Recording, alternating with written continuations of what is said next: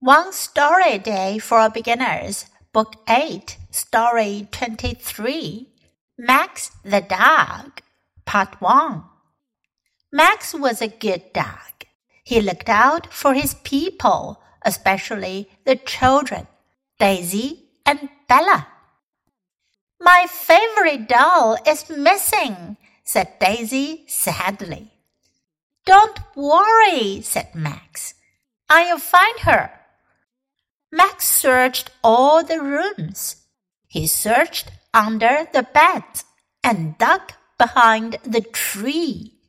He did not find a doll. But then he found a doll sock, a doll shoe, and a trail of dog clothes. He followed it.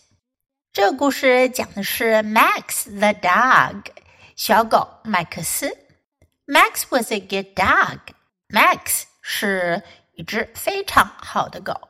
He looked out for his people. Look out for 指的是留心、提防。他为他的人留心着，especially the children，尤其是孩子们，Daisy and Bella，黛西和贝拉。My favorite doll is missing," said Daisy sadly. 黛西 伤心地说：“我最喜欢的娃娃不见了。” Don't worry," said Max. "I'll find her." 别担心，Max 说：“我会找到她的。” Max searched all the rooms. Max 在所有的房间都找了个遍，search 寻找、搜寻。He searched under the beds. 他在床下找，and dug behind the tree. 在树后面挖。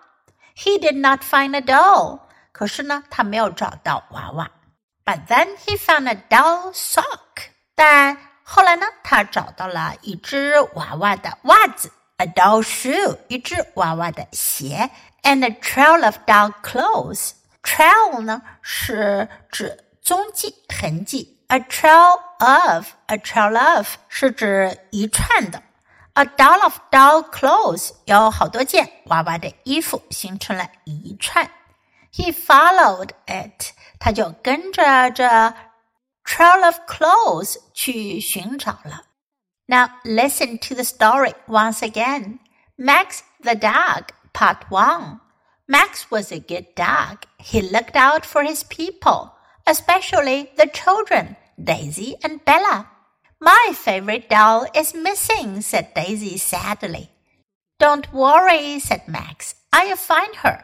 Max searched all the rooms. He searched under the beds and dug behind the tree. He did not find a doll. But then he found a doll sock, a doll shoe, and a trail of doll clothes. He followed it.